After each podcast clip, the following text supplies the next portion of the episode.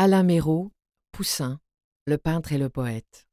Les textes d'Alain Méraud réunis dans ce volume permettent d'éclairer d'une lumière nouvelle l'œuvre de Nicolas Poussin, 1594-1665, notamment par l'analyse du processus qui l'a conduit à accorder au cours de sa vie une place grandissante au paysage.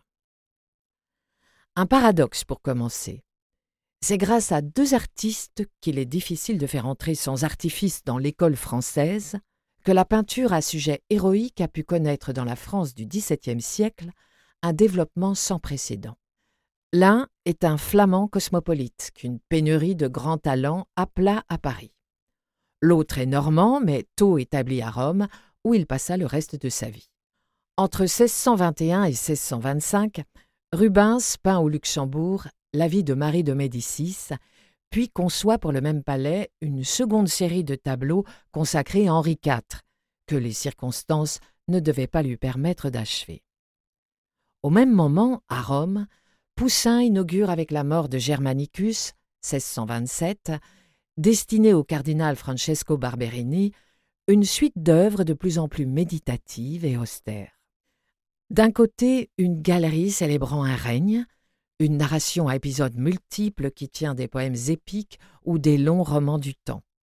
De l'autre, un tableau de chevalet, une scène frappante, un moment d'extrême tension rappelant plutôt la tragédie. D'une part, tout un répertoire allégorique chargé d'orchestrer et de justifier les succès d'une princesse en voilant habilement ses revers. En face, la nudité d'une page de Tacite, la mort d'un général persécuté que ses vertus élèvent au-dessus du malheur. L'émergence simultanée de ces deux modèles que tout semble opposer, destination, style, signification, désigne une articulation majeure.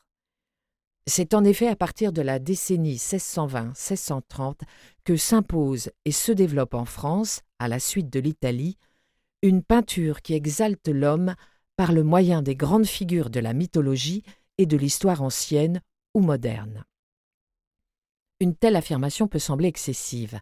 C'est, dira-t-on, faire bon marché des réalisations de la Renaissance, notamment des deux galeries de Fontainebleau, avec leur appareil érudit et symbolique où le prince se cache derrière la fable.